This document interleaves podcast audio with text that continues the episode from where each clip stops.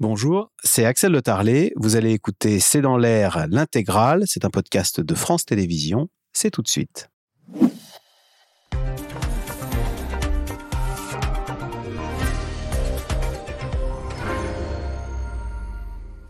Bonsoir, soyez les bienvenus dans C'est dans l'air. Ce sont probablement des dizaines, voire des centaines de millions de personnes qui sont malades du Covid actuellement en Chine.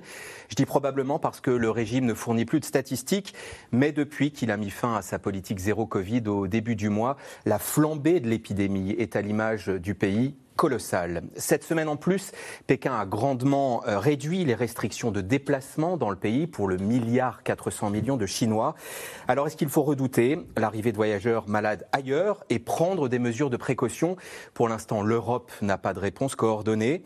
En France, où le pic de la dernière vague de Covid est désormais passé, aucune nouvelle décision n'a été annoncée pour l'instant, c'est imminent, semble-t-il. Il ne faudrait pas qu'une recrudescence de l'épidémie vienne ajouter de la pression sur un système de santé déjà à très rude épreuve en cette fin d'année. Alors, Covid en Chine, devons-nous nous inquiéter? C'est le titre de notre émission ce soir. J'attends vos questions, SMS, Internet, réseaux sociaux. Quatre invités pour y répondre. Patrick Pelou, vous êtes médecin urgentiste au SAMU de Paris et président de l'Association des médecins urgentistes hospitaliers de France. Anne Sénéquier, médecin-chercheur, co-directrice de l'Observatoire de la santé à l'Institut des relations internationales et stratégiques. Et vous avez coécrit avec Pascal Boniface La géopolitique tout simplement aux éditions Erol. Nathalie Moret, journaliste politique pour le groupe de presse régional EBRA. Et Nicolas Béraud, journaliste au Parisien aujourd'hui en France. Euh, vous avez publié cet article qui était à la une du site internet cet après-midi. Covid-19, quels sont les principaux variants en Chine et circulent-ils déjà en Europe? Patrick Pelou, question toute simple. Est-ce que la situation en Chine vous inquiète pour nous ici il ah, faudrait d'abord être sûr de la situation en Chine. C'est quand même une dictature qui a bel et bien envie de dire ce qu'elle veut. Il ne faut pas oublier tout ce qui s'est passé en, en mars 2020, où en fait il fallait, il a fallu beaucoup de temps pour savoir exactement ce qui se passe. La seule certitude qu'on a, c'est que leurs mesures qu'ils avaient prises n'importe comment et qui entraînaient une révolte du pays, les ont levées, et donc du coup le virus il circule. Mmh. Il circule sur une population qui n'a pas ce qu'on appelle l'immunité euh, collective, qui n'a pas été bien vaccinée, avec un vaccin qui était vraiment très précaire, dirons-nous. Donc euh, c'est très compliqué. Alors Qu'est-ce que ça va déclencher? Ça, on ne sait pas. C'est pour ça qu'il faut, de fait, euh, protéger nos pays. Mais est-ce que ça sera possible? Je pense que le virus circule déjà. Parce que c'est un pays qui voyage beaucoup, qui a beaucoup de commerce, beaucoup d'échanges économiques avec l'Afrique, avec l'Europe. On se souvient des chemins qu'ont pris euh, le virus au début de l'épidémie et qui venaient de, de, de Chine. Donc voilà, ça ne veut pas dire que les Chinois sont nos ennemis et qu'il faut développer une rage contre eux. C'est juste que l'épidémie euh, quelque part sous une autre forme, a une nouvelle évolution. On a un nouvel épisode dans euh, le, film Covid. Nicolas Béraud, sans jouer à se faire peur, il y a un avion qui est arrivé récemment en Italie, avion venu de Chine, avec un taux euh, d'infection des, passagers très élevé. Mhm. Absolument. Près de la moitié des passagers qui étaient, qui étaient arrivés à Milan depuis la Chine ont été testés positifs. Ce qui est intéressant, c'est qu'ils ont été testés positifs, mais quand on a fait le séquençage du prélèvement positif, le séquençage, c'est la technique. En fait, on analyse le génome du virus et comme ça, ça permet de savoir de quel variant il s'agit. Ce qui est intéressant, ce qu'a annoncé l'Italie hier, c'est que les variants qui avaient infecté ces personnes qui rentraient de Chine, ils sont déjà connus en Europe. Ils sont déjà présents en Europe. Donc, le problème avec la Chine, comme l'a dit Patrick Pelou, c'est que les données sont très parcellaires, que ce soit pour le nombre de cas positifs, pour le nombre de décès, et aussi par, par les variants qui circulent. Ce que l'on sait, c'est que les variants qui, d'après ces données très parcellaires des mm. autorités chinoises, circulent en Chine, circulent aussi en Europe, mm. même parfois depuis très longtemps. Ce sont tous des variants qui appartiennent à la galaxie Omicron. On parle beaucoup, euh, nos téléspectateurs ont peut-être entendu parler de BF7 ou de BA.5.2. Ça, c'est des variants qui sont présents en Europe depuis parfois plusieurs mois, qui ne sont pas préoccupants en Europe parce qu'ils ont été dépassés par d'autres. Il, il y a deux grandes questions. C'est est-ce qu'il y a des variants qui sont passés sous les radars en Chine et qui potentiellement du coup pourraient arriver en Europe alors qu'on ne les connaît pas. Et est-ce que la, crainte principale, si je puis dire, c'est que le réservoir de personnes infectées, euh, qui est potentiellement des centaines de millions depuis un mois et demi en Chine, c'est un réservoir potentiel à nouveau variant. Nouveau variant ne dit pas variant dangereux. Hein. Il faut qu'il soit plus transmissible ou échappant à l'immunité ou virulent. Mais en tout cas, c'est un réservoir potentiel à nouveau variant. Et donc l'intérêt, ce que font de plus en plus de pays, peut-être la France, on verra, mais l'intérêt de ce que fait l'Italie, l'Espagne, de ce que font les États-Unis, le Japon, l'Inde, l'intérêt de tester et surtout de séquencer si le test est positif, c'est de s'assurer que les personnes qui viennent de Chine n'amènent pas un variant qu'on ne connaît pas en Europe ou qu'on ne connaît pas ailleurs dans le monde. Est-ce qu'on est inquiet euh, au gouvernement euh, français, Nathalie Moret Ça semble s'accélérer là, aujourd'hui même. C'est ça. En fait, euh, il y a une accélération de l'inquiétude, j'allais dire, c'est-à-dire que clairement, après la réunion qu'il y a eu hier au niveau des autorités européennes, où je vous le rappelle, un certain nombre de décisions ont été prises, les décisions en clair, c'est de mettre la pression sur les autorités chinoises pour avoir espérons, un, maximum d'informations fiables. Et c'est aussi d'avoir une opération coordonnée euh, entre les différents euh, États européens pour que tout le monde prenne les mêmes décisions au même moment. Depuis, on sait que l'Italie a pris des décisions et on sait que l'Espagne aussi. Et du coup, euh, ce matin, les autorités françaises, en tous les cas le ministère de la Santé en France, étaient vraiment sur une position en disant tout est sous contrôle. voilà, on, on travaille à effectivement être prêt au cas où il faille euh, mettre en, place des, mesures de test aux aéroports, etc. Donc ça, c'était la version de ce matin. Et la version de 14 heures, donc euh, les choses se sont accélérées très très vite. Euh, il y a eu plusieurs réunions entre les ministères des Transports et les ministères de, de, la Santé. Et là, en ce moment où on se parle, sont en train d'être prises des décisions où sans doute il va y avoir des, des, mesures prises en direction des, des euh, des, voyageurs, étrangers, et notamment ceux en provenance de Chine. Les pays qui, pour l'instant, ont pris des décisions à ce qui est très frappant, c'est que c'est des pays qui ont été marqués, traumatisés par le Covid. Espagne, Italie, ces deux pays européens qui ont, vraiment souffert. Oui, c'est vrai, l'Italie a été le premier pays européen, alors que justement, en janvier 2020, on disait que effectivement l'Europe euh, pouvait euh, ne pas s'inquiéter de ça parce qu'elle avait vécu Ebola, le, SARS et le MERS sans vraiment trop s'inquiéter. Et on était euh, assez fiers de, notre système de santé qui résisterait à ça. On s'est pris une, bonne claque, on l'a tous vu et elle est toujours là. Et aujourd'hui, justement, on a les conséquences un petit peu de, de cette euh, de cet événement. Et c'est vrai que l'Italie a réagi en premier parce que justement, elle ne veut pas réagir, elle ne veut pas revivre ce qui s'est passé à ce moment-là. Et c'est là où on voit finalement la géopolitique de l'émotion. On a toujours tendance à dire c'est rationnel, c'est réfléchi, c'est censé, mais c'est surtout de l'émotion, c'est surtout de la réaction, de dire plus jamais ça. Et c'est vrai qu'en trois ans, on l'a vu en France, on n'a pas réussi à améliorer le, système de santé. On voit que de, plus en plus, ça devient compliqué. en Italie, on est aussi dans ce cas-là. Donc on veut préserver ce qui tient debout encore. Est-ce que l'OMS fixe un cadre? Après tout, l'Organisation mondiale de la santé est là. Est-ce qu'elle donne des recommandations? J'entends Patrick Pelot dire pop, pop, pop. Bah, vous savez déjà qu'au niveau européen, déjà qu'au niveau européen, on n'arrive pas à se mettre d'accord. Alors au niveau mondial, vous, imaginez bien que c'est compliqué. Après, il y a quelque chose qui a été intéressant. Hier, euh, le Centre européen de prévention des maladies, c'est la principale agence sanitaire européenne, dit que c'est injustifié, d'après elle, d'imposer un test à l'arrivée des passagers qui viennent de Chine, parce que, ce que je disais tout à l'heure, parce que d'après les données et d'après ce qu'on sait, et j'insiste là-dessus, les variants en Chine circulent déjà en France. Mais dans la soirée, le patron de l'OMS, il dit quoi? Il dit qu'il comprend que des pays prennent des mesures, comme un test à l'arrivée, vu le manque de données solides de la part de la Chine. Donc l'OMS est plutôt sur une ligne, euh, oui, on comprend, avec en plus euh, le, passif de la Chine qui a toujours euh, sous-estimé le nombre de décès, etc., on comprend que des, que des pays prennent des mesures et veulent se protéger. Donc on le comprend. Après, une question un peu provocatrice. Aux États-Unis, en ce moment, il y a un variant, toujours au sein de la famille Omicron, qui s'appelle XBB.1.5, qui se propage... C'est une bataille navale, hein, cette épidémie. Exactement, qui se propage extrêmement vite. Il pourrait devenir dominant très prochainement. Ce variant, en tout cas d'après les dernières données en France, il est très peu présent en France. Mais aux États-Unis, il a remplacé des variants qui sont aujourd'hui majoritaires en France. Donc si on pousse la logique jusqu'au bout, de façon un peu provocatrice, on pourrait aussi dire est-ce qu'il ne faudrait pas tester les passagers qui arrivent des États-Unis, qui sont bien plus nombreux que ceux qui arrivent de Chine? Donc la question, elle n'est pas simple, mais en tout cas, on voit bien que l'OMS est quand même sur une position prudente. Et alors, c'est pas qu'elle soutient les mesures, mais elle comprend les pays qui en prennent. Alors c'est au début du mois que la Chine a mis brutalement fin à sa politique euh, zéro Covid. Elle la menait depuis le début de la pandémie, partie de Wuhan il y a trois ans. Et là, le diable est sorti de la boîte. Depuis, c'est une flambée de cas que doit affronter le pays. Et le reste du monde s'interroge, on en a déjà parlé, faut-il prendre des mesures de restriction? Adrien Portron, Dominique Lemarchand, Ilaza Azenko. Atterrissage sur le sol italien, le début d'un long périple pour ces passagers en provenance de Chine.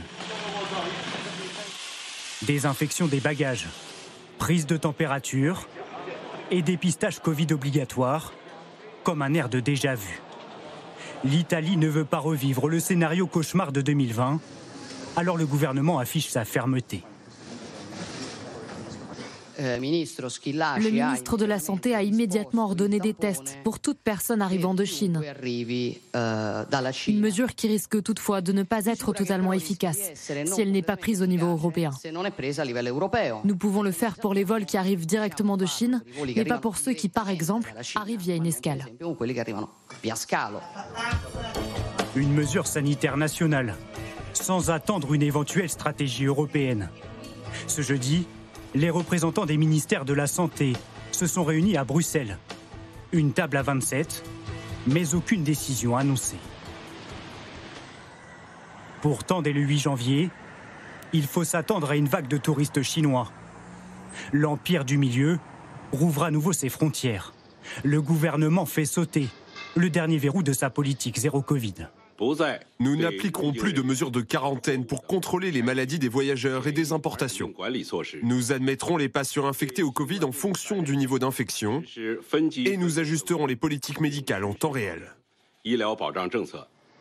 Un changement radical après trois ans d'une des politiques sanitaires les plus sévères au monde. Et les effets n'ont pas tardé à se faire sentir. Le pays d'1,4 milliard d'habitants est frappé de plein fouet par une vague de Covid sans précédent. Conséquence, les hôpitaux sont submergés, à l'image de cet établissement à Shanghai, au bord de l'implosion. Les patients ne cessent d'affluer, avec l'espoir d'être pris en charge. Situation tragique, diffusée à la télévision d'État. En ce moment, nous avons atteint notre capacité maximale de plus de 530 patients.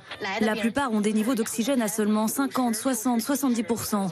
Nous ressentons beaucoup de pression. Nos personnels médicaux sont contaminés les uns après les autres. De nombreux collègues travaillent tout en étant malades. Débordés aussi, les crématoriums.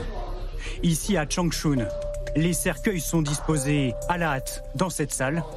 La place manque.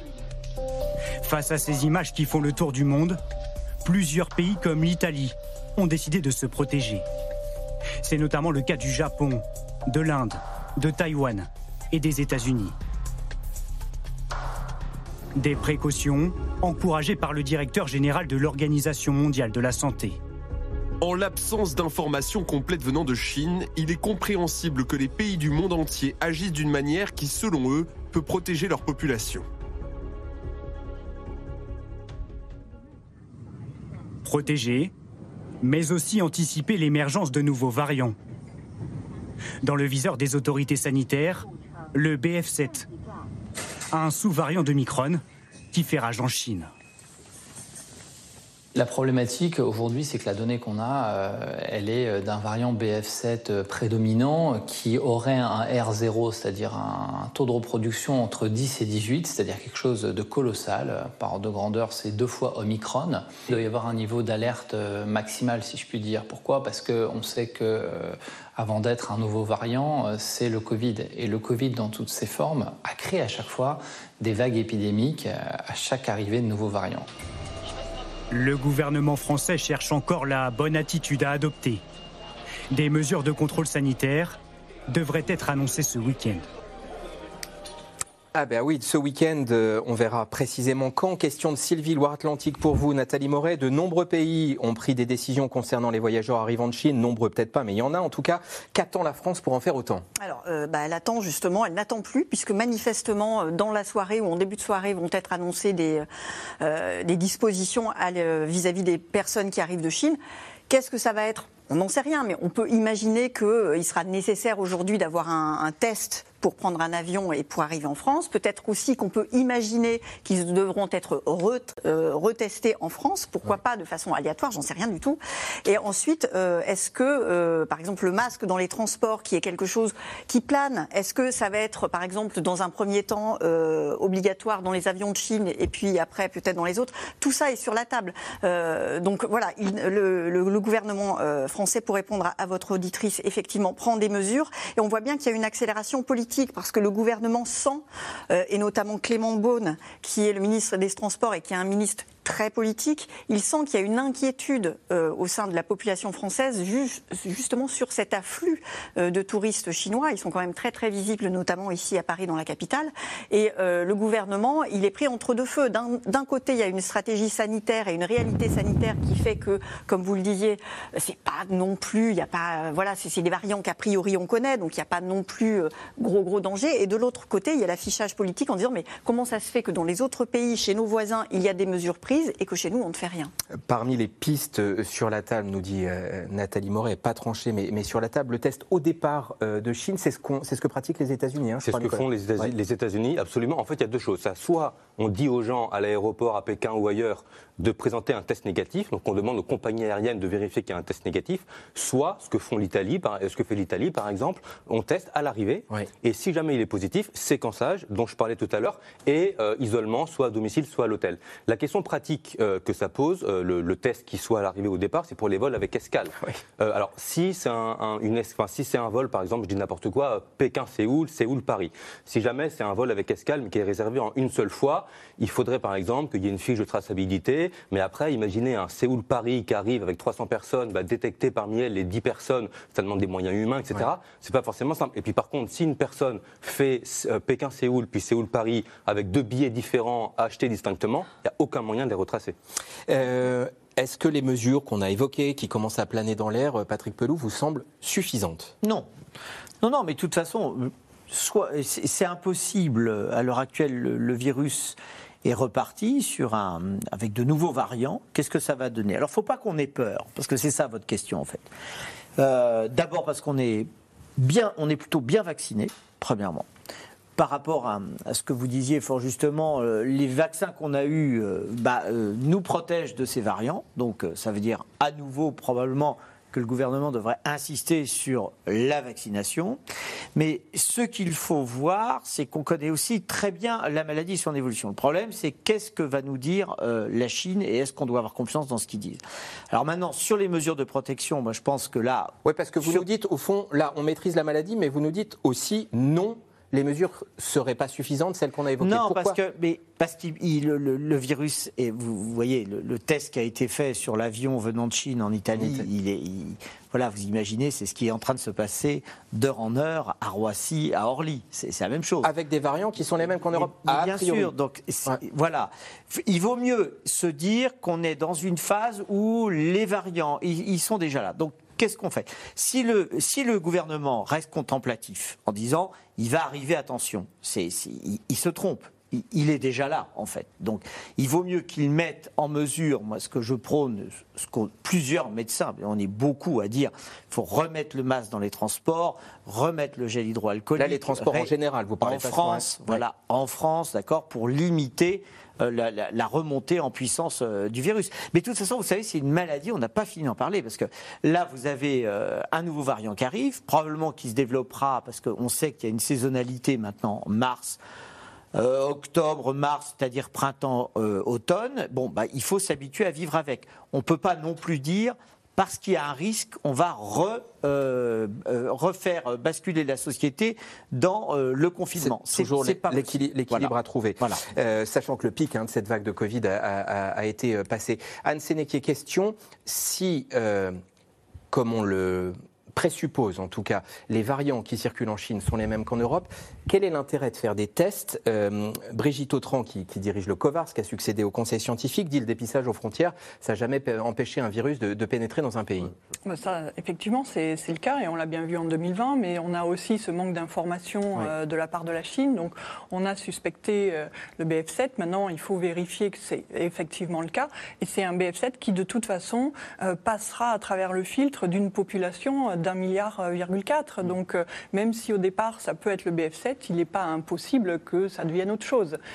donc, Tout ça étant du sous-variant d'Omicron, pour employer un mot que, exactement. qui en fait, parle à tout le monde. Enfin, Omicron, ça fait un an qu'il est là, puisque je crois qu'il est sorti le 21 décembre 2021. il y a 500 sous-variants identifiés aujourd'hui au niveau mondial. tous ont à peu près la même sévérité, tous sont très hautement transmissibles. Il y en a qui ont pris le lead sur certains cas, et c'est ce que vous disiez tout à l'heure à propos des États-Unis, où on ferme euh, l'accès libre euh, en provenance de la Chine, peu importe les nationalités, tout ce qui vient de Chine, finalement, euh, va passer à travers un test, mais ça donne aussi à la population un sentiment finalement de sécurité, alors qu'au sein même du pays, au nord-est du pays, il y a effectivement cette recrudescence d'un nouveau variant qui est encore plus hautement transmissible. Donc, fermer des frontières, c'est une pandémie, c'est viral, on voit bien que ça ne fonctionne pas. Maintenant, l'idée, c'est de garder une trace et d'essayer d'être un peu dans l'anticipation et pas toujours dans la réaction et de subir. On, a beaucoup euh, critiqué sur euh, ces, ces trois dernières années où euh, on n'avait pas cette capacité d'anticipation. On a appris énormément de choses dans ces trois ans. On sait comment il se transmet, on sait aussi comment se protéger. Alors, il y a les masques, il y a l'aération, la ventilation, les mesures barrières. Alors, c'est vrai qu'il y a l'effet lassitude aussi des populations dans tous les États du monde, mais c'est vrai que malheureusement, et de la même manière que d'autres grandes thématiques qui font partie de, ce 21e siècle, ben, il va falloir pour l'instant apprendre à vivre avec et ne plus en faire une contrainte, parce que tant qu'on va le considérer comme une contrainte, finalement, ça pèsera sur le moral des gens. Et du coup, à partir du moment où ça pèse, ben, à un moment donné, on lâche l'affaire parce qu'on en a marre. Encore une question sur Chine et autres pays. L'Espagne, Nicolas Béraud, euh, entend, alors ils n'ont pas donné de date, mais ils entendent exiger soit un test négatif, soit un certificat de vaccination. Euh, qu'est-ce qu'on sait de la fiabilité des vaccins en Chine? Patrick Pelou en disait un mot. Nouveau pop-pop-pop à ma gauche. Moi, moi je ne vous cache pas que cette annonce m'a un peu effectivement intrigué. C'est le seul pays, à ma connaissance, qui dit soit test, soit certificat de vaccination complète. Après, il faut voir ce qu'on dit par complète. Mais on a bien vu que les personnes, alors déjà, les personnes vaccinées peuvent tout à fait être infectées, même si le risque est réduit par rapport à un non vacciné, mais elles peuvent être infectées. Et si elles le sont, le risque de forme grave est très réduit. Mais elles peuvent tout à fait être infectées. Euh, les vaccins chinois, les, on suppose, on pense avec les données dont on dispose, qu'ils sont un peu moins efficaces que ceux qu'on utilise en France. Donc c'est vrai que si une personne qui est vaccinée, on considère qu'elle euh, peut venir en Espagne en l'occurrence et que du coup on ne va pas la tester et donc on ne va pas la séquencer euh, alors que peut-être elle est positive, c'est moins sûr qu'un test plus un séquençage. Euh, par contre, euh, imaginons qu'un nouveau variant émerge en Chine, ce qui n'est pas pour l'instant établi. Et imaginons aussi que ce nouveau variant, il soit extrêmement transmissible et qu'il parvienne à euh, supplanter ceux qu'on a déjà en Europe, ce qui n'est pas du tout acquis. Un nouveau variant, il y en a plein qui apparaissent, ils peuvent n'avoir aucun impact. Il y a des dizaines de variants qui circulent en France mais bien actuellement. Sûr, mais bien, sûr. Et comme l'a dit Anne il y a plusieurs centaines de sous-variants au sein de la famille Omicron. Mais imaginons le scénario du pire, il y a un nouveau variant préoccupant qui arrive en Chine. Même si on suspend les vols avec la Chine, ça ne l'empêchera pas d'arriver si jamais il devait arriver l'effet domino qu'on observe là, avec l'Espagne puis l'Italie, etc., qui imposent des mesures euh, de façon unilatérale, il rappelle le même effet domino il y a un an et demi, quand le variant Omicron version 1, si je puis dire, est identifié en Afrique du Sud. Un, deux, trois pays européens, tour à tour, suspendent les vols avec l'Afrique du Sud, dont la France. Pareil, il n'y avait pas eu dans un premier temps, il n'y avait pas eu de coordination européenne. Un mois plus tard, ce variant Omicron était majoritaire en Europe. Vous voyez? Donc, si un nous, parce qu'il y a les frontières terrestres, il y a les échanges commerciaux, le variant peut déjà être là sans qu'on le sache. Donc voilà, euh, ça peut retarder l'arrivée d'un variant, mais, ne, mais pas l'empêcher. Il y a des moyens de contraindre. Oui, le, le, touriste chinois, quand il vient en, France, enfin, même s'il arrive à Paris, il n'a pas juste pour vocation de, visiter euh, la Tour Eiffel. À Berlin et à, Exactement, il, visite le continent. Donc euh, si on n'est pas coordonné, on n'est pas cohérent. Il y a des moyens de contraindre la Chine ou de faire pression sur la Chine pour qu'elle partage ses informations. Troisième Il y a déjà. Troisième contraindre la Chine. En fait, il y a déjà des outils concrètement. On parlait de cette question transport santé, mais euh, au niveau international, il y a le règlement sanitaire international qui a été signé en 2005 euh, par tous les pays membres, c'est-à-dire les 196 pays membres de l'OMS, euh, qui est un instrument juridique qui est là justement pour éviter la transmission des maladies infectieuses à travers le monde sans entraver le flux des personnes et du commerce. Bon, on a bien vu que concrètement, je dirais pas que ça servait à rien, mais ça n'a pas servi à grand-chose, effectivement. Mais à côté de ça, la problématique est toujours là, c'est qu'on dit euh, instrument euh, juridique, euh, mais quelle est la conséquence finalement? Quelle est la conséquence aujourd'hui de ne pas communiquer là-dessus? Quelle est la conséquence de, de, ne pas jouer franc jeu? Finalement, à chaque fois, tout le monde euh, ce, réflexe de, se refermer sur soi et de privilégier sa propre conception de la politique, sa propre conception de sa temporalité politique aussi, et finalement advienne que pourra pour le reste. Euh, allons vers la situation sanitaire en France, euh, euh, Patrick Pelou. Alors, en rappelant une fois de plus que le, pic de cette nouvelle vague de Covid a été passé, que les vagues, elles sont de plus en plus petites. Là, on est monté à 63 000 maximum contre plus de 300 000 au début de l'année, cas positifs au, maximum par jour. Pourquoi le, nouveau rappel de vaccination n'a pas davantage pris? Pourquoi c'est pas davantage utilisé, même si ça a été accéléré un petit peu dans les, dans les semaines qui, qui viennent de passer Premièrement, parce que, souvenez-vous, euh, le discours politique euh, juste au début de la campagne présidentielle, où il y avait une espèce de discours triomphal, euh, qu'on peut comprendre politiquement, de dire ça y est, c'est fini, et puis vous vous souvenez, le, Véran qui prend la parole alors qu'il quitte le ministère de la Santé en disant allez c'est fini, le masque, tout ça, machin. Il y avait et c'est vrai que ça se basait sur cette lassitude dont vous, dont vous parliez, qui était de dire on en avait assez. Donc, en gros, c'était fini. Non, c'était pas fini. Et à l'époque,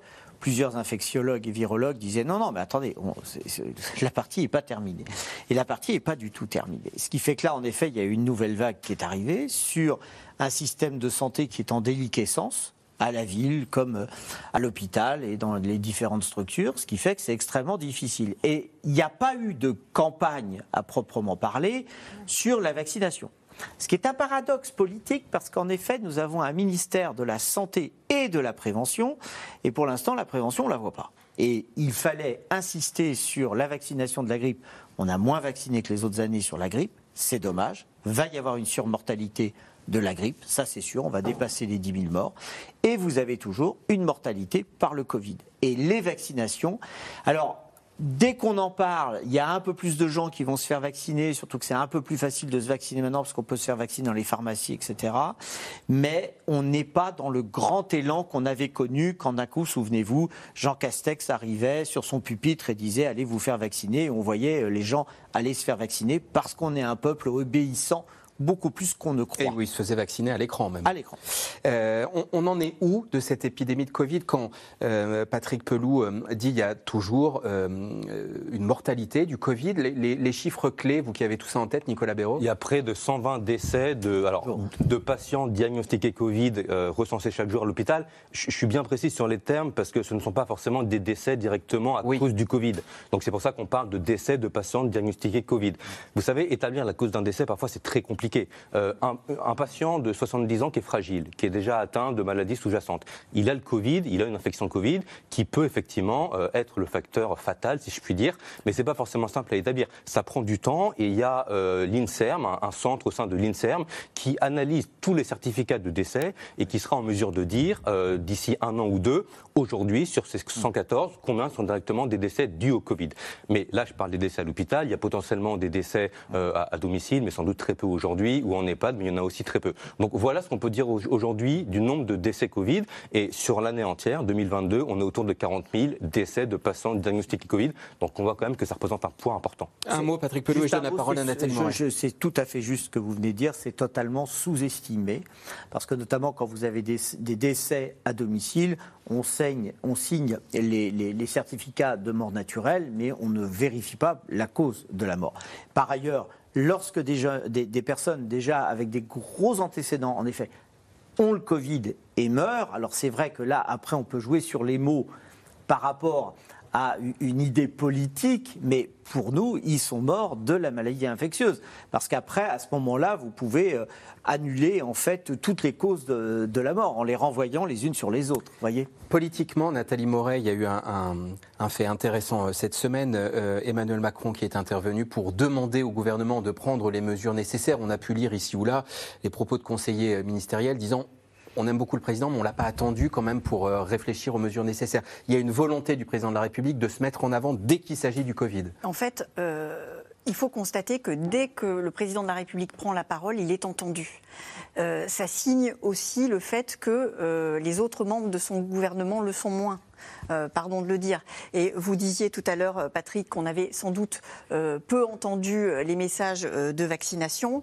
loin de moi de, critiquer le ministre de la Santé parce que je serais incapable de faire son travail, mais c'est vrai qu'on l'a assez peu entendu. Il a une autorité naturelle qui est pour l'instant pas tout à fait installée dans l'opinion parce que tout simplement il n'est pas encore très très connu.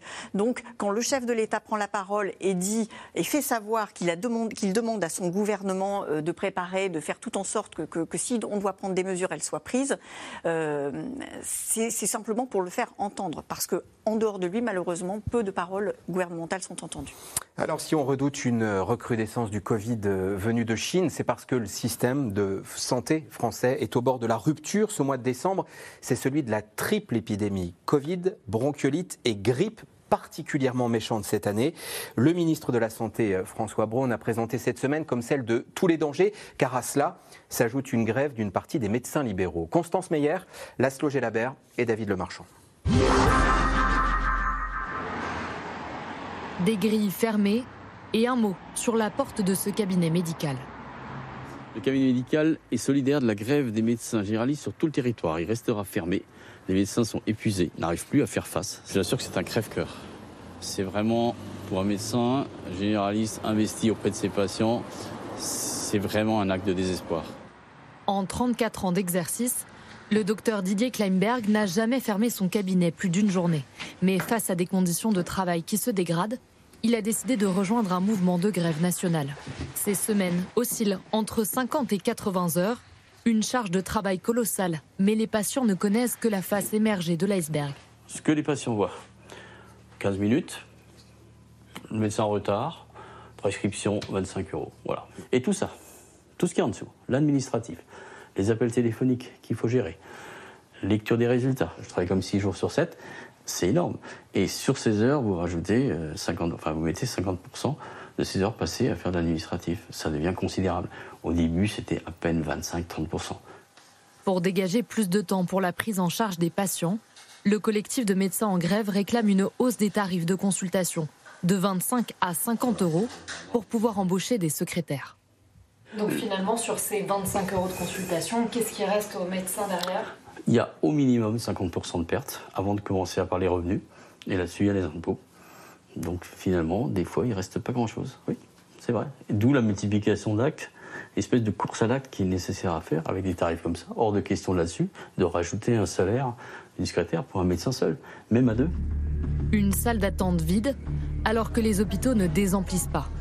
Covid, grippe et bronchiolite, la triple épidémie sature les urgences des hôpitaux. Face à l'afflux de patients, l'attente se rallonge inexorablement au risque et péril des patients.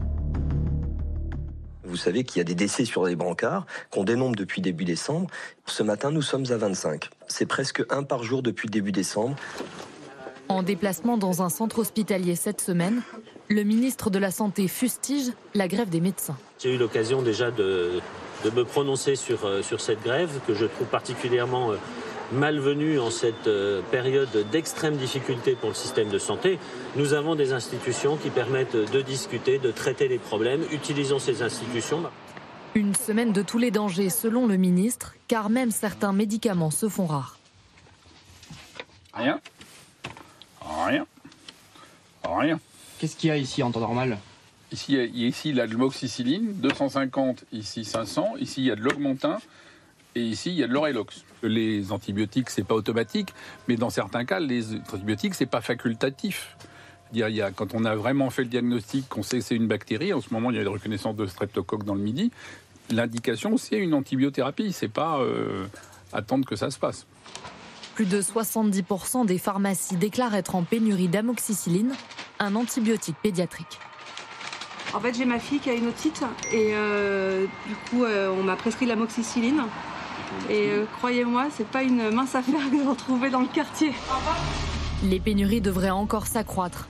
La Chine, qui fournit la moitié de la production mondiale de paracétamol, a décidé de limiter ses exportations vers l'Europe pour pouvoir affronter la vague de Covid qui la submerge.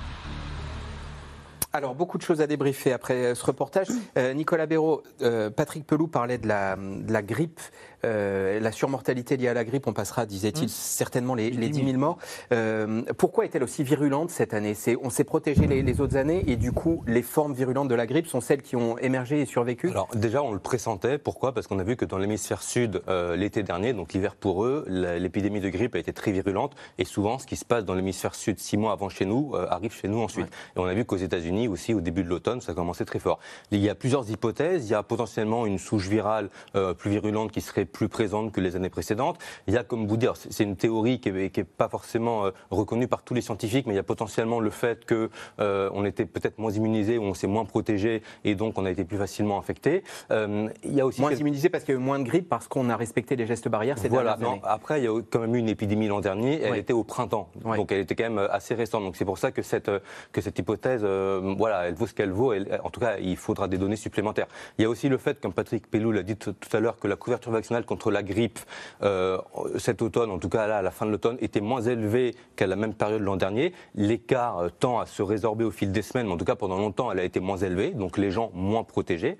Et puis elle est, elle est intense, l'épidémie de grippe, elle est surtout très précoce. Quand on regarde les courbes, ça monte à des niveaux très forts, mais surtout ça monte très vite, beaucoup plus tôt que les années précédentes. Et ça, on l'a aussi observé aux États-Unis. Donc il faudra voir à quel moment ça pique, comme on dit. Pour l'instant, c'est toujours en phase ascendante, mais elle est surtout très précoce, et c'est pour ça que les hôpitaux ne sont pas habitués à avoir autant de patients grippe là à cette période de Noël. On va garder du temps pour les, pénuries de médicaments parce que je, sais que vous pensez tous que c'est un sujet euh, important.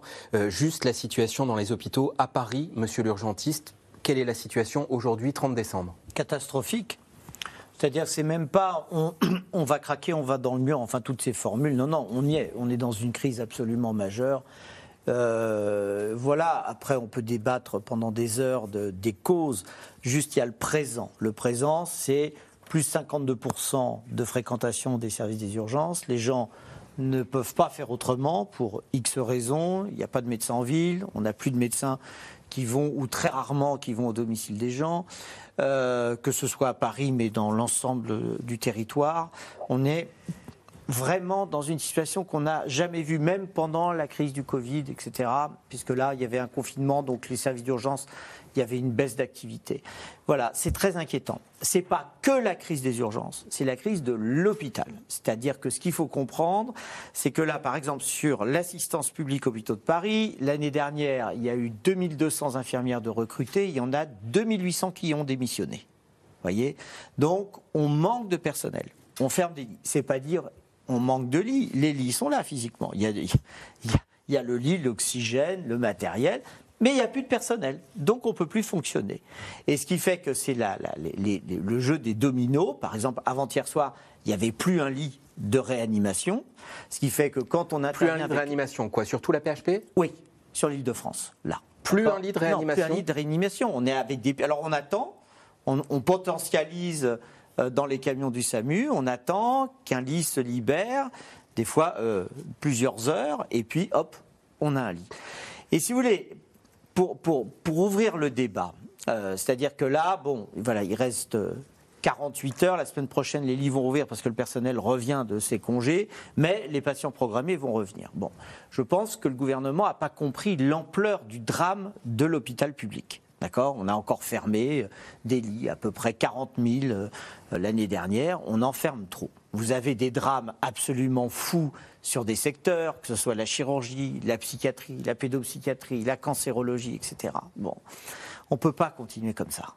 D'accord C'est juste que là, celles et ceux qui nous entendent, ils, le savent. Trouver un médecin ce soir, c'est quasiment impossible. Voyez Donc, une piste de sortie, ce serait quoi? Une piste pour embaucher massivement. La parole. Embaucher massivement avec un choc d'attractivité sur l'emploi des personnels euh, infirmiers, de soignants, etc. Mais par rapport à votre reportage, un truc simple à faire, diminuer, que ce soit pour la médecine de ville libérale, dite libérale, les cliniques, mais aussi l'hôpital, diminuer la charge administrative. Un médecin hospitalier, on lui fait faire du codage. Vous savez combien de temps ça représente? 30% de son activité. Et donc c'est 30%, c'est 30% qui ne passent pas. Quand vous dites du codage, c'est rentrer des actes sur ordinateur. Et deuxièmement, il faut revaloriser les, médecins, pareil, à la ville comme à l'hôpital, qui sont au pied du lit du malade. Parce que vous apercevrez d'une chose, c'est qu'actuellement, plus les médecins s'éloignent du malade, télétransmission, euh, consultation téléphonique, etc., ils sont mieux payés que ceux qui viennent voir examiner les malades. Donc il y a eu une inversion des choses qui n'est pas du tout dans le sens de la médecine. Anne Sénéquier, vous vouliez ajouter quelque chose? Oui, on parle de, l'hôpital qui s'effondre, mais je pense qu'il faut parler de la santé en général, parce qu'effectivement, en, ville, c'est pas mieux. la santé, c'est six piliers. C'est euh, les informations, euh, les données, les ressources humaines, le service médical en soi, les médicaments, le budget, la gouvernance. Et on voit que finalement, ça fait, ça fait 15 ans, ça fait 20 ans qu'on nous entend dire euh, la santé va mal, mais c'est un peu comme l'histoire de Pierre et le loup, c'est que finalement, on n'y croit plus. Et aujourd'hui, finalement, ces six piliers, bah, ils s'effondrent les uns après les autres. Et clairement, aujourd'hui, euh, on a un problème. Et effectivement, je suis très d'accord avec vous. C'est en fait, on dit bon, mais il n'y a pas de médecin. Effectivement, il n'y a pas de médecin. Ça fait 40 euh, ans. Moi, je suis la première génération où on a remonté le, cursus. Mais moi, je suis pédopsychiatre en ville. 75% de mes confrères ont plus de 60 ans. Qu'est-ce qui va se passer dans 5-10 ans? Qui va consulter Déjà, on a augmenté les murs, mais ce temps administratif, aujourd'hui, euh, il est insupportable. Et si on doit libérer du temps médical, puisqu'on n'a pas assez de médecins, bah, il faut libérer du temps médical des médecins que l'on a, eh bien, il faut effectivement faciliter les démarches administratives par rapport à la sécurité sociale. Si je puis me permettre juste un petit seconde, là où on parle de téléconsultation ou même en Ile-de-France, où on consulte des patients de divers départements, si on a un problème avec la sécurité sociale, déjà, il faut la contacter. On perd une demi-journée à expliquer la situation. Et le lendemain, vous avez la même situation avec un patient d'un autre département et vous allez recommencer à rappeler la sécurité sociale de l'autre département. Aussi. Parce que non, c'est pas ça. C'est parce que c'est pas nationalisé. La sécurité sociale n'est pas nationalisée et chaque département vous donne une réponse différente. Et vous perdez à chaque fois une demi-journée sur un cas administratif. C'est juste insupportable. Nathalie Moret, deux questions à la journaliste politique. Il y a quand même eu beaucoup d'argent depuis euh, trois ans mis sur l'hôpital. Et j'ajoute la question de, Régis. Est-ce que le président de la République va, va-t-il annoncer dans ses voeux des mesures fortes pour les hôpitaux et les EHPAD? Alors, il n'y aura pas, je commence par la deuxième question. Allez-y. Euh, il n'y aura pas, a priori, euh, d'annonce demain par le chef de l'État. En revanche, euh, oui, en revanche, il devrait, et politiquement, c'est quand même un symbole assez fort, présenter ses voeux au mois de janvier à tout le monde médical. Je dis que c'est un symbole assez fort puisque ça n'a jamais eu lieu et ce sera sans doute décentralisé, donc en dehors de Paris. Euh, c'est quand même un symbole assez fort que le chef de l'État euh, s'adresse directement à ces personnels-là. Ça, c'était pour la deuxième question. Pour la première question, c'était, pardon euh, Il y a eu beaucoup d'argent oui. placé Alors, le Ségur. Le Ségur, c'est vrai que ça a permis de revaloriser un certain nombre de métiers, notamment les infirmières, vous en parliez, et c'est vrai que c'est important. Cela dit, c'est pas pour ça que vous euh, devenez infirmière. Vous, vous, devenez infirmier ou médecin parce que euh, vous soignez les gens, parce que vous apportez de l'humain et parce que ça vous rend heureux. Vous avez l'impression juste d'avoir fait votre métier.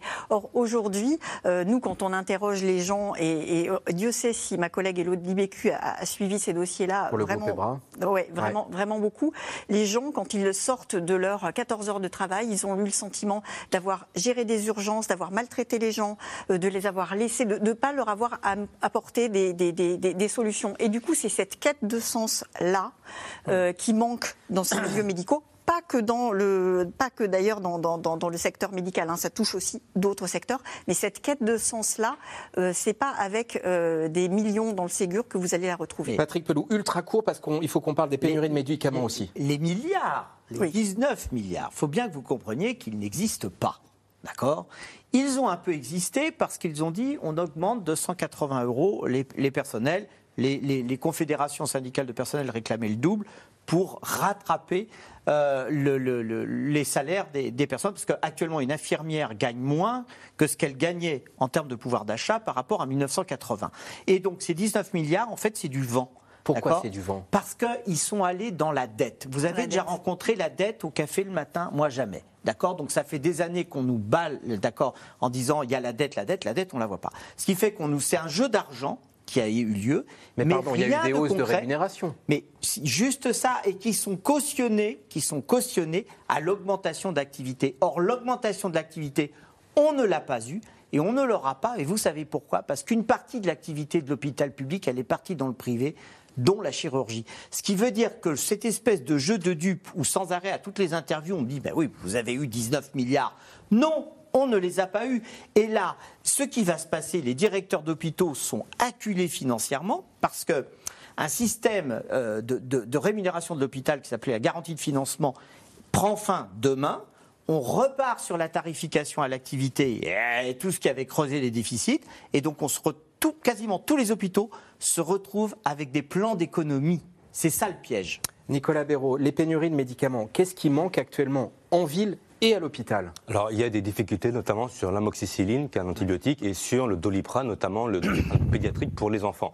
Euh, ces pénuries, ces difficultés d'approvisionnement, ça fait plusieurs semaines qu'elles sont là. Elles s'expliquent par différents facteurs. Déjà, les laboratoires n'ont pas forcément bien anticipé cette triple épidémie, bronchiolite, Covid, grippe dont vous parlez, qui a été très intense et précoce, euh, comme je le disais, euh, cette année. il y a aussi eu, avec la crise Covid, puis la guerre en Ukraine, des difficultés pour tout ce qui concerne les emballages, etc.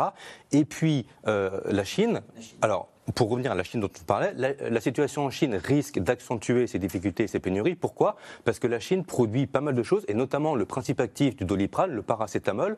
Et donc, il est possible que, vu l'épidémie massive qui est en cours en Chine aujourd'hui, le pays décide de garder ses stocks pour elle et de moins exporter de paracétamol. Et donc, bah, les groupes comme Sanofi ou UPSA qui font du doliprane, du dafalgan, ils vont être privés d'une partie du paracétamol qu'ils utilisent pour fabriquer leurs médicaments. Alors, les laboratoires tentent de rassurer en disant qu'ils se fournissent aussi dans d'autres pays, euh, l'Inde, les États-Unis euh, ou, d'autres. Mais en tout cas, si on perd la Chine comme euh, exportateur de paracétamol, ça risque effectivement d'amplifier ces difficultés. Et, la Chine, elle produit aussi d'autres médicaments dont on parle moins, mais qui sont aussi capitaux dans les hôpitaux. Notamment, là, on nous a signalé par la Direction générale de la santé une pénurie sur un, un, médicament qui sert à faire la thrombolyse dans les accidents vasculaires cérébraux.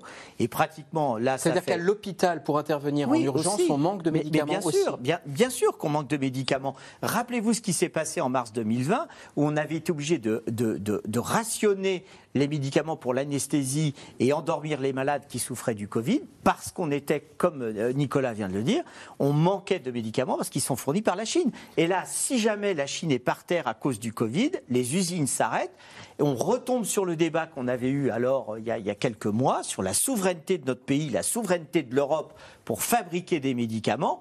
Et ben en fait, rien n'a avancé. Anne Sénéquier là-dessus, et puis après on ira au troisième reportage. Là-dessus, effectivement, il y a, c'est, multifactoriel aussi. Là aussi, ça fait 15 ans qu'on en parle des pénuries des médicaments, mais là aussi, en fait, finalement, aujourd'hui, tout s'effondre. On a effectivement la Chine et ça ralentit les, lignes de production. Très certainement, bien sûr, eux sont déjà en pénurie, parce que le système de santé euh, chinois est, loin de, valoir euh, celui que, l'on a en Europe. Et, de fait, en Asie, il y a déjà une pénurie sur ces molécules et ils sont déjà en train d'aller les chercher à côté.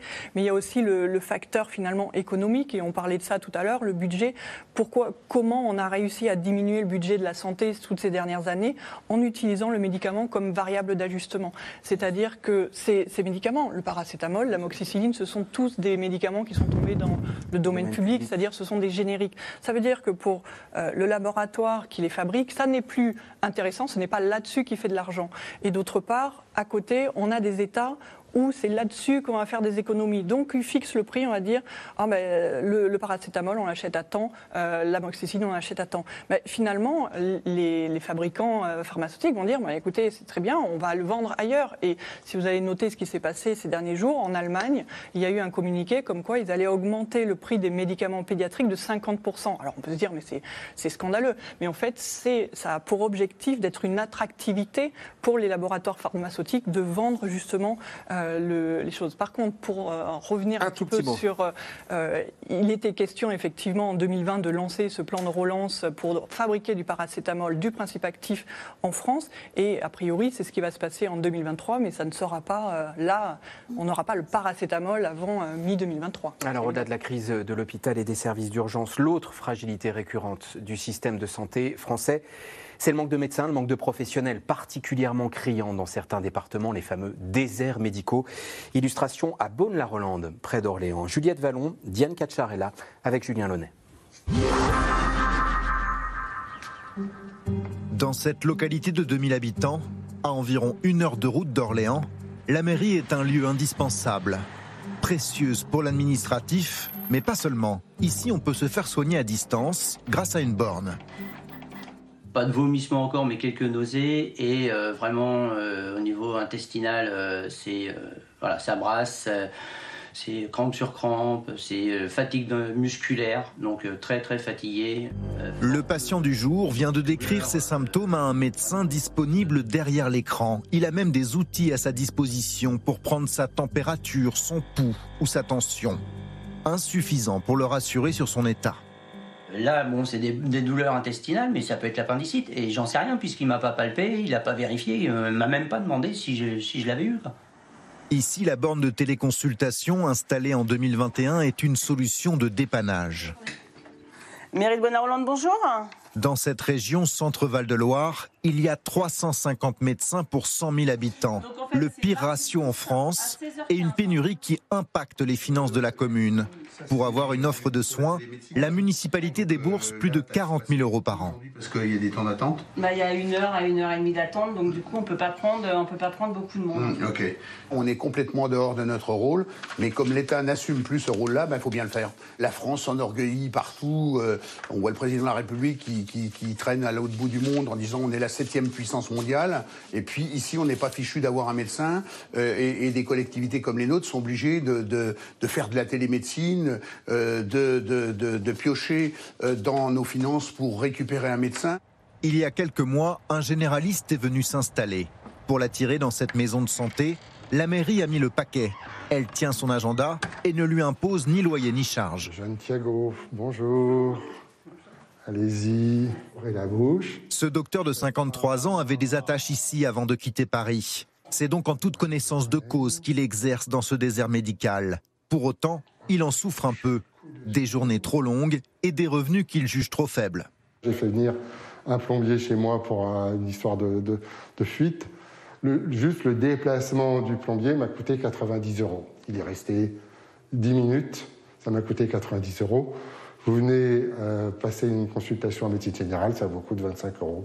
Il faut aussi intégrer le fait que les jeunes médecins, et les jeunes en général, et c'est, n'est pas propre aux médecins, ils ont une relation au monde du travail qui est différente. C'est-à-dire qu'il y a une volonté de préserver son cadre de vie qui est beaucoup plus important que sur des gens de ma génération. Les médecins ne sont pas les seuls professionnels de santé à la peine dans un territoire comme celui-ci. Dans son quotidien d'infirmière libérale, cette femme de 46 ans s'occupe d'une trentaine de patients par jour, harassant et désespérant. C'est pas si facile de trouver des jeunes euh, qui veulent euh, intervenir en campagne. Euh, c'est difficile, les horaires c'est difficile, le métier c'est difficile. Il faut savoir faire tous les soins. Situation d'autant plus problématique que Stéphanie Nonnet joue aussi un rôle qui n'est pas le sien. Comment ça va depuis ce matin? Comme d'habitude. Comme d'habitude. Souvent, elle se retrouve à faire le travail d'un médecin. Moi, ça fait 16 ans que je suis en libéral. J'ai vu la situation se dégrader au fur et à mesure. C'est-à-dire qu'avant, on était interdit de, par exemple, de prescrire, de faire des prescriptions médicales. Maintenant, on nous a donné le droit. Et maintenant, on nous laisse, maintenant, euh, si vous voulez, les médecins nous disent, bah, voyez avec votre infirmière. Euh, ce qu'il y a, c'est que l'infirmière, elle n'a pas fait médecine quand même, hein, même si on a fait des études. Euh, on n'est pas des médecins, on, on est infirmière. D'après un rapport sénatorial cette année, un peu plus de 30% de la population française vit dans un désert médical. Patrick Pelou remarque et question de Marie-France dans le Nord. On aurait presque envie de l'appeler et de lui demander de venir autour de, la table. Je pars en retraite dans trois mois. J'ai 2000 patients dans un cabinet totalement rénové. Je n'ai personne pour me succéder. Je ferme, point d'interrogation. Il y en a beaucoup comme ça? Bah, euh, oui, il y en a beaucoup, et probablement qu'elle fermera ou qu'elle changera son activité. Si vous voulez, dans ce débat, d'abord, le, le, le, truc qu'il faut comprendre, c'est que les déserts médicaux, c'est pas l'image qu'on peut imaginer du monde rural, etc. Vous avez des déserts médicaux dans les, dans les grandes villes aussi. Hein. Dans les, le département où il y a le moins euh, de médecins pour 1000 habitants, c'est la Seine-Saint-Denis. Vous voyez, c'est à côté de Paris. Bon. Le problème, c'est que si vous voulez, à chaque fois, on ne voit pas. Euh, un, la responsabilité des doyens des facultés de médecine, d'accord, qui ont une responsabilité absolument colossale. Pourquoi? Parce que c'est les hommes de l'ombre, d'accord. Là, là, on a changé euh, la sélection euh, euh, de première année. Vous avez donc plein de jeunes Français qui veulent faire médecine, qui veulent faire les études de santé. On leur a mis une sélection qui est probablement pire que celle qu'on connaissait, que nous avons connue quand on a fait nos études avec le numerus clausus de jadis. Et d'autre part, quand premièrement, arrive... deuxièmement, je vous donne la parole dans un instant. Deuxièmement, euh, la problématique, c'est que euh, lorsque vous dites on forme, mettons à l'heure actuelle, soi-disant 14 000 médecins par an, bah vous allez avoir de la perte. C'est-à-dire il y en a plein qui vont aller faire autre chose, dans, les technostructures, dans, etc. Donc voilà. Et puis, Lorsque les médecins s'installent euh, en ville, bah, c'est le système libéral, ils font ce qu'ils veulent. Donc du coup, vous avez un problème d'organisation. Ce qui fait que là, mis bout à bout, on est sur un système en pleine déliquescence, que ce soit à la ville, euh, en clinique, etc. Et les malades s'y perdent. Ce qui fait que là, vous avez plusieurs centaines de milliers de personnes qui n'ont plus de médecin traitant, ou quand ils déménagent, ils ne trouvent pas de médecin traitant, mais pendant ce temps-là, on leur dit, vous devez avoir un médecin traitant. Donc c'est Ubu Roi. Anne Sénéquier. Hein il y a effectivement une problématique à tous les niveaux. On a peut-être 14 000 étudiants qui sortent de l'hôpital, mais en fait, on a 14 000 hospitaliers qui sortent des études parce qu'en en fait, on ne forme pas à être un libéral finalement pendant les études de médecine. Euh, moi, j'ai passé 12 euh, ans d'études et j'ai fait une semaine dans un cabinet libéral. Et concrètement, on nous apprend euh, à être dans un service hospitalier avec, au bout du téléphone, bah, toutes les autres spécialités, euh, à avoir euh, les ASH, les infirmiers, et ainsi de suite, et ainsi de suite. Et finalement, on parle du libéral, mais en fait, les gens n'ont même plus envie de s'installer euh, quand on va dans les conseils de l'ordre pour dire bah, tiens, je vais m'installer là, ils sont là, mais enfin quelqu'un qui s'installe. Et pourtant, euh, que ce soit Paris ou ailleurs. Et c'est vrai que les médecins généralistes aujourd'hui, ça n'est plus attractif. Vous parliez du nord de la France, mais euh, mon parrain est médecin généraliste depuis 40 ans à Port-Grimaud. Il a ça fait deux ans qu'il cherchait un remplaçant. Il a fermé son cabinet la semaine dernière, enfin le mois dernier, juste avant Noël. Il n'a pas trouvé de remplaçant. La problématique aujourd'hui, c'est que c'est pas attractif, on n'est pas formé pour ça, et qu'à un moment donné, finalement, on parle de déserts médicaux, mais bon, alors sur ces déserts euh, médicaux, on a aussi un désert de services publics. On a des étudiants qui finissent leurs études à 30 ans, qui sont souvent en couple, euh, qui ont envie d'avoir des enfants, et c'est le début de leur vie professionnelle. Concrètement, l'effort inutile n'existe pas. C'est vrai chez les médecins, mais c'est vrai dans, toute l'humanité. Si on veut qu'à un moment donné, quelqu'un vienne dans ces endroits-là, il faut le penser en amont. Et il y a des gens qui veulent faire médecine dans ces régions-là. Et euh, je pense qu'il faut prendre le, chemin à rebours et euh, commencer à aller euh, donner des bourses à des étudiants qui sont performants, qui viennent de ces régions, et leur payer leurs études pour qu'ils puissent avoir envie, parce qu'on a envie de retourner chez soi et on a envie de faire vivre sa communauté. Et on n'a pas besoin forcément d'aller chercher des gens et de venir les obliger à s'installer là où ça ne s'est pas chez eux. Allez, nous en revenons à vos questions. Et on enchaîne, Nathalie Moret, sur, l'aspect politique de tout ce qu'on vient de dire dans, les minutes qui passent avec la question de Jean Seine-et-Main. Dans les années 70, un quotidien médical titrait déjà que la France allait manquer de médecins. Qu'a-t-on fait pour prévenir cela? Euh, je, je, pourrais compléter que ce soit sur l'hôpital, sur la démographie médicale. Euh, ce qu'on décrit, c'est quelque chose qui monte en puissance c'est comme si on découvrait aujourd'hui, alors pas aujourd'hui, hein, parce que ça, le numerus clausus, il a disparu depuis 2018, mais c'est comme si pire. on, dit pire, pire maintenant. Mais pire, avec, avec, Nathalie, pour parler politique, un président qui dit la santé, c'est une de mes priorités. Et il n'y a pas de remède, il n'y a pas de solution, il a pas de. effectivement, Emmanuel Macron, pour son second mandat, a mis deux priorités, c'est-à-dire la santé et l'éducation. Euh, mais euh, ça fait quand même un certain nombre d'années que je suis des élections présidentielles. Objectivement, euh, vous gagnez pas une élection présidentielle en mettant la santé en avant dans un programme. Vous gagnez l'élection présidentielle parce que vous promettez de, de, de, faire tomber le chômage à zéro ou sur des choses comme ça. Mais la santé, c'est pas quelque chose de très glamour politiquement. Même si vous dites, vous, qui regardez très près les quotidiens régionaux, que cette question des déserts médicaux, elle monte en flèche. Attendez, après l'élection présidentielle, il y a eu les élections législatives. Les élections législatives, la problématique des déserts médicaux a été centrale. Nous, on a tous organisé localement des débats entre les différents, euh, candidats. Le problème, mais majeur, majeur, c'était comment vous allez faire pour faire venir euh, des médecins dans notre commune ou dans notre communauté de communes. C'est ça le vrai problème. Et c'est là où je me dis que peut-être ce qui est en train de se passer là avec le CNR. Alors j'ai dit un petit peu de mal du, du ministre de, de, la Santé tout à l'heure. CNR, c'est la grande consultation organisée oui, mais, en même temps, pour avoir assisté sur le terrain à un certain nombre de réunions, il y a un embryon de choses qui est en train de se passer. Pourquoi? Parce que les solutions pour faire en sorte qu'il y ait des médecins ou des maisons, euh, des maisons médicales qui s'intéressent sur, euh, qui, qui s'installent dans, dans, les zones où il n'y en a pas, elles sont pas les mêmes à Gap qu'à Lons-le-Saunier. Donc par exemple, du local, voilà, c'est de la couture locale. Mais clairement, par exemple, il va falloir mettre, je sais pas moi, des, des, des, des logements euh, à proximité de l'hôpital pour les infirmières. Là-bas, ça va être au contraire des écoles pour, pour les enfants, etc. Donc partout, il y a localement localement, c'est déjà ce qui se fait. Hein. Les, les, élus locaux font de la broderie pour attirer déjà des, médecins qui viennent souvent de l'étranger. Mais là, l'objectif, c'est d'attirer les gens qui sont formés ici, en France, pour qu'ils viennent s'installer là où il manque des médecins. Anne Sénéquier, un mot et question à Nicolas Béraud. Parce que justement, attirer les, médecins de l'étranger, c'est une fausse bonne idée. Alors on va dire c'est une bonne idée pour nous, c'est vrai, on ne paye pas, on ne paye pas leur formation, mais ils viennent de quelque part où très probablement on a plus besoin d'eux.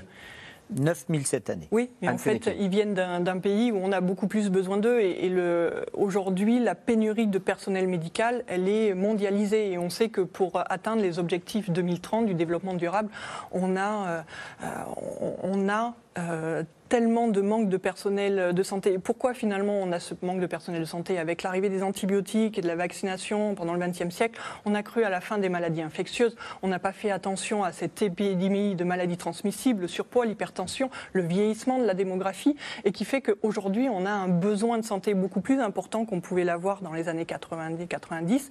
Et finalement, la réduction et le petit remontage que l'on a vu sur les, sur les personnels de santé, ça ne suffit plus. Allez, Nicolas Béron, on revient au Covid avec les questions des téléspectateurs. C'est horrible, nous dit euh, ce téléspectateur. J'ai l'impression de revivre les débuts du Covid. On n'en est pas là. Non, alors, voilà, je, peux comprendre ce ressenti parce que c'est vrai qu'aujourd'hui, quand on parle du Covid ces derniers jours, on parle beaucoup de la Chine. Il y a trois ans, le Covid est apparu euh, en Chine. Euh, on a l'impression qu'il y a un peu une opacité sur les variants, etc. Il y a trois ans, on sentait qu'il y avait un peu une opacité sur le nombre réel de cas positifs, etc. Donc, on peut avoir ce parallèle. Mais ce qu'on peut dire à, Jean, malgré tout, euh, enfin, aux téléspectateurs plus globalement, c'est que pas de panique. comme l'a dit Patrick Pelou, on est très immunisé, on est vacciné, on connaît ce virus. Les scientifiques, ils ont énormément travaillé dessus depuis trois ans. On a des traitements. Donc, pas de panique. Et la situation qui est objectivement catastrophique du point de vue sanitaire en Chine aujourd'hui, avec cette vague massive, on a parlé des risques pour nous, nouveaux variants, pénurie de médicaments accentués, etc. Mais n'oublions pas que euh, aujourd'hui, le risque principal, il est pour la Chine. Il pourrait y avoir, la Chine arrête de compter les décès liés au Covid. Mais il pourrait y avoir, d'après des estimations, avec cette vague épidémique, plusieurs centaines de milliers, voire un million de décès liés au Covid en Chine. Donc, c'est elle qui qui risque d'en payer le prix en premier lieu. Jacqueline, Pyrénées-Atlantiques, le bon sens voudrait que l'on contrôle les Chinois qui débarquent en France. Où est le problème? Qu'est-ce qui justifie, au fond, les quelques jours d'hésitation avant des annonces, euh, peut-être ce soir, Nathalie C'est une, histoire d'équilibre. C'est l'équilibre entre euh, on anticipe et on essaye de faire des choses, et euh, l'équilibre entre eux, mais comment dire, on, est encore dans la coercition. C'est ça. Il ne faut pas oublier d'où on vient. trois ans, depuis trois ans, on est vraiment dans la coercition, dans, dans la crainte, etc. Là, c'est le premier réveillon où j'allais dire où c'était un petit peu un petit peu plus zen. Donc c'est ça. C'est juste cet équilibre politique là, ne pas être pris en défaut d'anticipation et en même temps ne pas trop en faire. Après trois ans de pandémie, nous dit Dominique, nous n'avons toujours pas de politique commune en matière de santé au niveau européen. Pourquoi? Je voudrais ajouter un petit codicile. Quand même, le vaccin au niveau européen, ça n'a pas si mal marché, euh, Patrick C'est de l'économie. Vous savez, j'ai eu l'occasion récemment de, de croiser euh, Agnès Buzyn qui, me disait que l'OMS était un enfer. Alors là, c'est l'OMS. L'OMS qui est un enfer et l'Europe qui là montre aussi avec la politique à l'égard de la Chine une cacophonie épouvantable. Non, c'est, je pense que c'est très très très compliqué. Euh, voilà, basons-nous sur euh, le, discours scientifique. Je pense que si vous voulez, vous avez tellement de, choses qui sont difficiles. Alors je ne demande pas une dictature par les scientifiques, parce que la politique doit s'inspirer de la science, mais la science ne peut pas devenir qu'une politique. Mais, euh, mais c'est hyper important et c'est ce qui nous protégera. Malheureusement, où est l'Europe? Où est l'Europe? Et j'en suis très triste de vous dire ça. Emma, dans l'Isère, quand va-t-on rétablir l'obligation de porter le masque dans les transports et les lieux accueillants du public? Cette espèce de tension entre on, ne veut plus de mesures euh, euh, fortes et en même temps on les demande. Ça, ce serait justifié aujourd'hui de rétablir les masques dans les transports Ce euh qui serait justifié, c'est que chacun, euh, chacun le fasse, parce que euh, justement, on parle de triple épidémie, Covid, grippe, bronchiolite, c'est se protéger soi, c'est protéger nos petits, qu'on n'a pas envie de se retrouver du coup aux urgences submergées, qu'on nous renvoie à la maison avec des stridents hurlants. tout ça. Pourquoi aujourd'hui, après trois ans, on est encore en train de se poser la question faut-il obliger à remettre le masque non, on le fait parce qu'on sait qu'il faut le faire. On le fait spontanément. Si je comprends bien, vaut mieux ne plus tomber malade, nous dit Quentin, dans, la Haute-Loire. Je suis bien d'accord. Je vous souhaite de bonnes fêtes, et, euh, mais ne tombez pas malade. Le ministre de la Santé avait parlé de semaine de tous les dangers cette semaine. Après, c'est un peu terrible parce que quand on est malade, on ne le décide pas. Mais oui, c'est pas la bonne semaine non, non, il ajoute le système tient malgré tout ce qu'on a dit. Malgré tout. Merci à tous les quatre. soignants. Oui. Merci à tous les quatre d'avoir euh, participé à cette émission. Merci à vous de l'avoir suivi. Elle est rediffusée ce soir à minuit 35. Et demain, 31 décembre ou pas, nous serons en direct. Très bonne soirée à vous.